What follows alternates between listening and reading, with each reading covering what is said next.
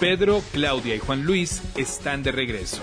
Continuamos con más de Con Criterio, aquí, en Fabulosa 889. En varias conversaciones a lo largo de la semana pasada me han preguntado si estoy al tanto de lo que ocurrió con Talento Chapín en Telegram, un grupo integrado y anoten ustedes lo siguiente, hasta por 32 mil eh, miembros que empezaron a difundir miles de imágenes de mujeres guatemaltecas, entre niñas y adolescentes. Eh, el MP ha anunciado ante el escándalo digital que se generó un expediente, una investigación de oficio, pero Mariana Contreras encontró que hace tres años en distintas fiscalías del Ministerio Público hubo una denuncia relacionada con un hecho similar. Fue, fue una mujer la que fue a denunciar este caso. Ahora ella está sorprendida de ver cómo su historia se multiplicó por miles y está afectando a tantas. Escuchemos esta nota de Mariana Contreras para luego conversar con Stephanie Rodríguez, abogada en derechos humanos. Queremos eh, preguntar cuán indefensos eh, estamos ante este tipo de, de mm, delitos digitales y cuán, cuánta voluntad se ve por, por estar a la altura de las víctimas. Escuchemos la nota y luego conversemos con nuestra entrevistada. Reportera con criterio. Hace tres años, una joven acudió a la Fiscalía contra la Trata de Personas para denunciar cómo una imagen íntima suya se difundió en una red de mensajería instantánea. Ella, ahora de 33 años, administradora de empresas, contó con criterio que denunció a su exnovio y a los integrantes de Talento Chapín en Telegram porque repartieron sus imágenes. Ese es el mismo sitio que la semana pasada se hizo viral cuando miles de imágenes e información privada e íntima de mujeres, incluidas niñas y adolescentes, fueron difundidas en ese grupo que contó con 32.000 integrantes antes de cerrarse. El escándalo digital llevó al Ministerio Público a abrir un expediente. Ligia Hernández, diputada de la bancada Semilla, asegura que después hubo mujeres amenazadas. Ante la gravedad de la situación y la absoluta indiferencia de las autoridades, eh, decidí tomar acciones. Estoy preparando una denuncia y solicitaré también que se proteja a las jóvenes que contribuyeron a denunciar este problema. Los hechos de la primera joven que denunció estas prácticas se remontan al 2018 cuando un amigo le advirtió que en el grupo Talento Chapín compartían fotos íntimas de ella y su información personal. La víctima prefiere no identificarse y con criterio distorsionó su voz para proteger su identidad. Entonces me dijo, es que dijeron que eran tuyas, pusieron tus redes sociales, pusieron dónde vivir, pusieron qué hacen tus papás, a qué te dedicas y tu número de teléfono. Pusieron toda mi información personal junto con una carpeta ella supo desde el primer momento quién era el responsable, su exnovio, el único a quien ella le había compartido esas imágenes. Auxiliada con un experto en ciberseguridad, se dedicó a recolectar información. Encontraron nombres de personas en Talento Chapín y descubrieron que el contenido compartido provenía de protocolos de Internet en Estados Unidos. Alexander Kolop, fiscal de sección de la Fiscalía contra la Trata de Personas, niega que existe esta denuncia aunque ella afirma que Minor Pinto, entonces fiscal de dicha unidad, recibió esos datos. El abogado fue destituido a comienzos de febrero del 2023 y resultó imposible ubicarlo, la víctima. Entonces abrimos el proceso del 23 de octubre de 2020. Ese día fui a poner mi denuncia. Ahí estaba, eh, pues puse la denuncia contra mi exnovio y me quitaron mi teléfono, secuestraron mi teléfono con el MP porque dijeron que iban a sacar toda la información de ahí. Tres meses después regresó a la fiscalía, donde le dijeron que en su celular no habían indicios de pornografía. A pesar de no recibir respuestas de esta unidad, decidió continuar un proceso en contra de su exnovio en la Fiscalía de Delitos contra la Mujer. El final aquí fue desalentador. Después de todo, la respuesta del, del MP fue que, que mejor no hiciera nada no, no, porque ¿para qué? ¿Para qué tanto esfuerzo si de todas maneras lo que se conseguía era muy poco, ¿verdad? Que en todo caso lo que ellos proponían era que yo negociara con él y me sacara dinero. Luego de esto recibió amenazas e intimidaciones y detuvo el proceso. Entonces me desgasté emocional, física, intelectual, eh, psicológica y financieramente y no logré nada. ¿Nada? Al punto que tres años después esta joven observa cómo su historia se repitió, pero esta vez en más mujeres, quienes han denunciado desde sus propias redes sociales. Los integrantes del grupo Talento Chapín llegaron al extremo de etiquetar y clasificar las imágenes que compartían en el chat, municipio de procedencia de las víctimas, por ejemplo, o la fuente de la publicación. Investigar y sancionar estos delitos es un desafío en Guatemala. Para empezar, no existe una tipificación específica. Más grave aún es la velocidad con la que se mueven quienes incurren en el abuso versus la de las autoridades. Marvin Castillo, director de la Unidad de Ciberdelitos de la Policía Nacional, dice que una vez se hace público el asunto, es una alerta para todos. Pero que no lo publiquen, que no lo hagan viral, porque al final este, lo que hacen es ponerle de evidencia a, la, a, los responsables. Mariana Contreras Ovalle, Radio con Criterio. Esa ha sido la, la, historia que Mariana Contreras ha encontrado. Ahora hablamos con Stephanie eh, Rodríguez. Ella es abogada en derechos humanos, especialista en, en, la defensa de estas libertades. Stephanie, bienvenida con Criterio. Muchas gracias por aceptar eh, la entrevista. Claudia, buenos días. Gracias eh, a toda la audiencia que, que nos escucha. Stephanie, ¿cómo, ¿cómo te planteas frente a un, un gran grupo, un chat de me sorprende que alguien soporte un chat en el que participan miles de personas y por lo tanto puede sonar la alarma 100 veces en una hora. Eh, pero ¿cómo te planteas frente al hecho de que ahí, en donde supongo que la mayoría son varones, eh, se, se, distribuyan imágenes de mujeres, ya sea reales o, alteradas, en, en, paños menores, pero estoy hablando de mujeres, de mujeres em, que están relacionadas con quienes se encuentran ahí. Gracias. Eh, lo primero es eh, que lamentable esta historia, no es la primera que yo escucho. Em, durante la pandemia ah, em, tuve la oportunidad de asesorar a tres chicas muy jóvenes ellas, donde les ocurrió un hecho similar.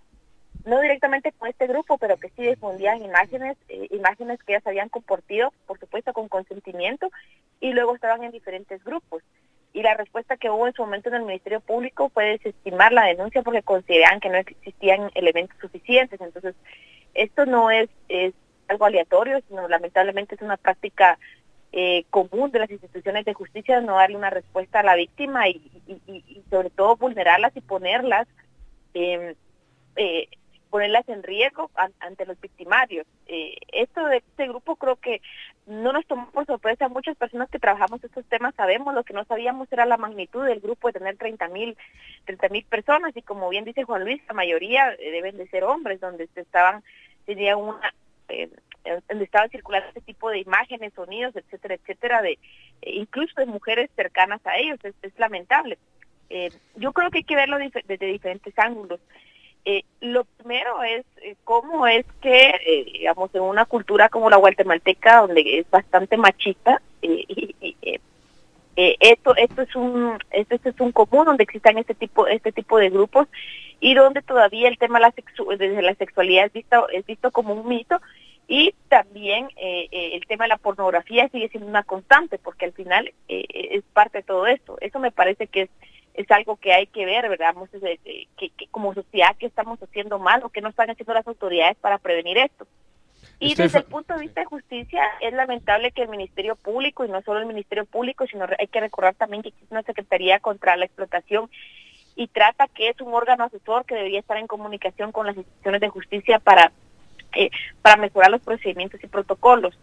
Eh, esto por una parte comentarles que en la ley contra la violencia sexual, explotación y trata de personas, el artículo 190 establece la violación a la intimidad sexual y dice que cualquier persona que por cualquier medio, sin el consentimiento, atentara contra su intimidad y se apodere o capte mensajes, conversaciones, comunicaciones, sonidos o imágenes en general, pues establece una pena. Entonces, sí existe un delito para investigar esto. Lo que sucede es que me parece que existe una mala práctica por parte del Ministerio Público de desconocimiento. Incluso yo he escuchado casos en donde dice, donde los propios fiscales establecen que no existe un delito eh, para sancionar esto, pero si no existe el Ministerio Público podría acercarse al Congreso de la República y, señalar que exista o crear los tipos penales y hacer una mesa correspondiente. Entonces, creo que dar una respuesta equivocada a las víctimas es un grave error eh, y no solo vulnera los derechos de las víctimas, sino crea un sistema de impunidad. Eh, Stephanie, permite que te preguntemos. Eh, eh, yo veo dos, dos situaciones. Mm, la primera es cuando a mí me roban imágenes, sonidos y sin mi permiso los utilizan. eso está claro. La segunda, que, no sé si es parte del tema que, que estamos hablando, es cuando yo entrego voluntariamente mis imágenes a una persona y luego esa persona las pone, las pone en cualquier sitio, que, sigue estando igual de mal, pero evidentemente son dos cuestiones distintas. Eh, ¿Hasta dónde, cuando yo entrego una imagen mía a alguien, por ejemplo, yo te paso una imagen mía a ti, si tú la quieres pasar a un tercero, eh, eh, hay que buscar el consentimiento y al cuarto y al quinto y al sexto, porque creo que esto sí, sí es de legislación más fina. Lo otro es tú me robaste las imágenes y no hay cáscara, ahí no hay vuelta de hoja. Pero en el caso de, de, una concesión previa, eh, voluntaria, mm, mm, ¿dónde termina eso y cómo buscar la manera legal de que lo que yo te doy a ti o a dos personas voluntariamente no trascienda a más? Sí, mira, eh, hay, dos, hay dos cosas bueno, un, tema que es bien importante ponerlo, ponerlo sobre la mesa, que, que lo acabo de establecer en este delito, es el tema del consentimiento. Si yo le pasé una imagen a una persona, a esta persona exclusivamente, esta persona al momento de que la circule eh, de otra forma, que por supuesto yo no di el consentimiento para que lo hiciera, pues constituiría un delito y, y, les decía que yo creo que sí, sí existe la legislación, que es necesaria mejorarla o revisarla, considero que es necesario también pero eh, estamos hablando del, consentimiento. Y otro tema es que eh, bajo esta, este ejemplo que pone que pone Pedro de que se, yo se la comparto a alguien más y alguien más se la da y luego servirlo en otros grupos de la misma de la misma forma sigue siendo un hecho ilícito porque en ningún momento se dio consentimiento para que estuviera en un grupo entonces eso hay que tener mucho cuidado porque si no, lo que sucede es que se está, eh, eh, digamos, está culpando a la persona que, que entregó esta imagen y que se la entregó a una persona en un marco, generalmente lo hacen en un marco de una relación. Entonces, esto hay que tener mucho cuidado porque si no es eh, ponerle la carga a la, a, la víctima y no al victimario. Entonces creo que hay que tener mucho cuidado con este enfoque y por supuesto creo que el caso más típico es cuando te roban el teléfono o te lo hackean, etcétera, etcétera, pero creo que hay que tener como esos hilos muy cuidadosos para no eh, para no quitarle la carga, la culpa, en este caso, a quien cometió el delito, que es el victimario y no a la persona que entregó de buena fe a una persona eh, las fotos o imágenes, ¿verdad? Stephanie, me, me llamó mucho la atención eh, lo, lo que escuché de, de la víctima. A la hora de solicitarle el teléfono, todos, todos tenemos desconfianza de entregar nuestros teléfonos a, a, una autoridad, a, sea la policía, eh, sea el Ministerio Público, bueno, finalmente no encuentran nada. Lo que yo intuyo es que la investigación está muy atrasada, pareciera del siglo pasado, tratando de combatir un, crimen del siglo presente. Tú dijiste que el Ministerio Público debiera acercarse al Congreso y generar la legislación eh, necesaria. Eh, ¿Eso debemos esperarlo o aún con la legislación que tenemos hay mecanismos para poder sancionar a quienes incurren en estos delitos? Mira, yo creo que el Ministerio, bueno, el Ministerio Público, digamos, dentro tiene unidades especializadas para revisar, eh, digamos, la tecnología, tiene todo este tipo. Lo que yo considero que es que hace falta, eh, digamos, un proceso fuerte de formación o de sensibilización para los funcionarios. Creo que no hemos hablado suficiente como sociedad y creo que como el Ministerio Público tampoco sobre este tipo de delitos porque les digo, no es este caso, yo he tenido como abogada, he tenido otro tipo de acompañamiento, otro tipo de casos, pero no es la primera vez y muchas veces, eh, incluso con otro tipo de delitos, el, Ministerio Público desestima las denuncias y por ahí habría que ver los números también en eh, la gran cantidad de denuncias desestimadas en violencia contra la mujer en sus diferentes formas. Entonces, lo que dices, Claudia, me parece eh, eh exacto, coincido contigo en el sentido que eh, pareciera que no están, eh, eh, digamos, actualizados y que no tienen suficiente voluntad ni equipo ni personal para hacerle frente a este tipo de delitos. Y que con las tecnologías en los últimos años la forma de delinquir en diferentes formas ha mutado. Y por lo, por lo, por lo mismo el ministerio, el ministerio, Público tendría que tener las herramientas para que estos hechos no queden en impunidad. Y otro tema que es importante es que el Ministerio Público en los últimos años ha tenido los presupuestos más altos y más robustos. Entonces creo que si tiene un presupuesto alto o lo han mejorado año con año, tendría que verse en eficacia y eficiencia de los procesos y sobre todo estos que son eh, como tan complejos y delicados. Stephanie Rodríguez. permíteme, permíteme una pregunta.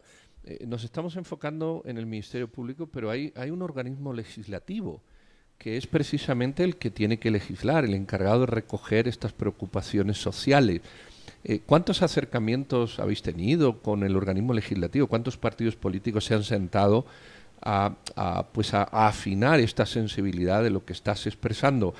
Eh, eh, porque el Ministerio Público investiga, pero si, partimos de la base de que las leyes hay que afinarlas más y, no están a lo mejor claras o lo claras que se debieran, pues el organismo legislativo y los partidos políticos, que es justamente el enlace social, que, ha habido en esa vía de legislación eh, formal a través de los partidos políticos. Sí, eso, eso también es, es importante, Pedro, porque eh, efectivamente el Ministerio Público tiene la obligación de investigar y el legislativo pues de hacer las leyes que correspondan o hacer las modificaciones. Tengo entendido que han habido varias iniciativas, sin embargo no han tenido la, la voluntad para aprobarlas. Yo recuerdo que en el 2017 hubo una, una, una discusión sobre tipificar este tipo de delitos como el acoso cibernético, eh, el, grooming y otros más que digamos que, tienen como 10 o 15 años a partir de que estábamos hablando de la tecnología ha avanzado. Y también es, una corresponsabilidad del, del, organismo legislativo de, de, hacer estos cambios necesarios, pero sí insisto en que eh, debería, debería de haber una presión por parte del Ministerio Público, no le estoy quitando responsabilidad a los diputados y diputadas, sino debería haber un trabajo en conjunto para que se creen estos tipos penales, que se modifique el Código Penal o otras leyes eh, que sean necesarias para hacerlo, pero debería ser un, un, trabajo mancomunado. Y, y, ¿Y por qué lo digo de esta forma? Porque yo he visto muchas veces que el legislativo crea iniciativas que a veces no necesariamente responden a los intereses del Ministerio Público o el Ministerio Público después eh, eh, señala que este tipo penal no está así. Entonces yo creo que es un trabajo, una, una corresponsabilidad eh, de ambos, uno que legisle y que haga los tipos penales correspondientes, que lo reforme y el Ministerio Público pues, hacer una investigación. Si el Ministerio Público se ha dado cuenta, por ejemplo, que esto es un fenómeno criminal que tiene años de años de pasar y que la legislación aún no no es suficiente, pues tendría que tener este acercamiento como ha tenido acercamiento para otras cosas y el legislativo, por supuesto, hacerlos. Y les Stephanie, ¿cómo, hay, hay, una secretaría que dejamos afuera, que es la Secretaría contra la Violencia Sexual, Explotación y Trata, que tiene que ser todo el tema de prevención, pero que tampoco lo está haciendo, ¿verdad? Stephanie, ¿cómo le recomendarías a, a las mujeres protegerse ante el riesgo de este delito y frente a la falta de voluntad de las instituciones, o sea, que hablamos del Ministerio Público? Claro, mira, es, complicado de, decir porque al, al, al final eh, les decía, si, en este caso, si alguien, digamos, eh, tuvo, la, tuvo o, con consentimiento quiso enviarle una una imagen a una persona, no se le puede vulnerar el derecho de que lo haya en el marco de una relación o no sé, no, no, no podría limitarse a eso y, decir que a las personas, las mujeres tengan cuidado para que no le roben el teléfono entendiendo los grandes sitios de seguridad es complejo, entonces eh, yo lo que recomendaría es que estos hechos no queden en impunidad y pues que denuncien todo este tipo de situaciones, porque este caso se conoce a partir de denuncias de chicas valientes que luego han sido amenazadas a redes sociales de decir que existía este grupo, si no jamás nos hubiéramos enterado. Entonces, eh, creo que el tema de la denuncia debe, debe, debe permanecer. Aunque Stephanie, según el testimonio que, que, recopiló Mariana, en algún momento le proponen que mejor le exija dinero a la persona que, que compartió y difundió e hizo circular esas fotografías, como si la resolución eh, monetaria, la, el, resarcimiento y la reparación eh, bastase. reparara algo. Eh, de, lo repara, sin duda lo repara, pero el derecho penal lo que trata es de sancionar una conducta y detenerla. En el 2018 fue una persona que vivió exactamente la misma experiencia que hoy están viviendo decenas y docenas de mujeres guatemaltecas en ese grupo a mí eh, eh, es, es, es, terrible que un fiscal en su función le, que le diga a una víctima que no procede y que no se puede hacer nada en la institución sin agotar una investigación y decirle que mejor lo, lo, arregle por la vía privada. Es, terrible y da, da muestras de síntomas del sistema de cómo está funcionando y, y, y, y, es, o sea, es, es inaudito que alguien le diga esto, que no puede hacer mayor cosa y mejor que lo arregle de otra forma, cuando deberían de haber investigaciones exhaustivas y les decía, dentro del Ministerio Público pues tienen, tienen unidades específicas que podrían hacerlo. Si no les funciona el tipo penal, pues ya hablamos de eso, y si no, buscar la forma, pero no, nunca debería ser una respuesta de este tipo de, de parte de un funcionario, porque lo que crea es un sistema de impunidad y, y no solo la impunidad, sino lo que significa para una mujer ir a una institución, cualquiera que ésta sea, y no recibir una respuesta cuando el Estado está obligado en, en sancionar, como bien dice Claudia, este tipo, este tipo de hechos. Pues muchas gracias a Stephanie Rodríguez por esta entrevista. Ella es abogada en derechos humanos y nos habla justamente desde su experiencia. Ha conocido ya dos casos de mujeres que, que fueron también víctimas, pero la legislación y también los protocolos actuales del ente investigador resultan insuficientes para poder sancionar a quienes cometen este, estos hechos. Por eso se están repitiendo y multiplicando en su alcance. Eh, nos vemos, Stephanie Rodríguez. Muchas gracias, gracias por atendernos. Un saludo a los tres. Hasta luego. Fabulosa 889 está presentando Con Criterio. Ya regresamos.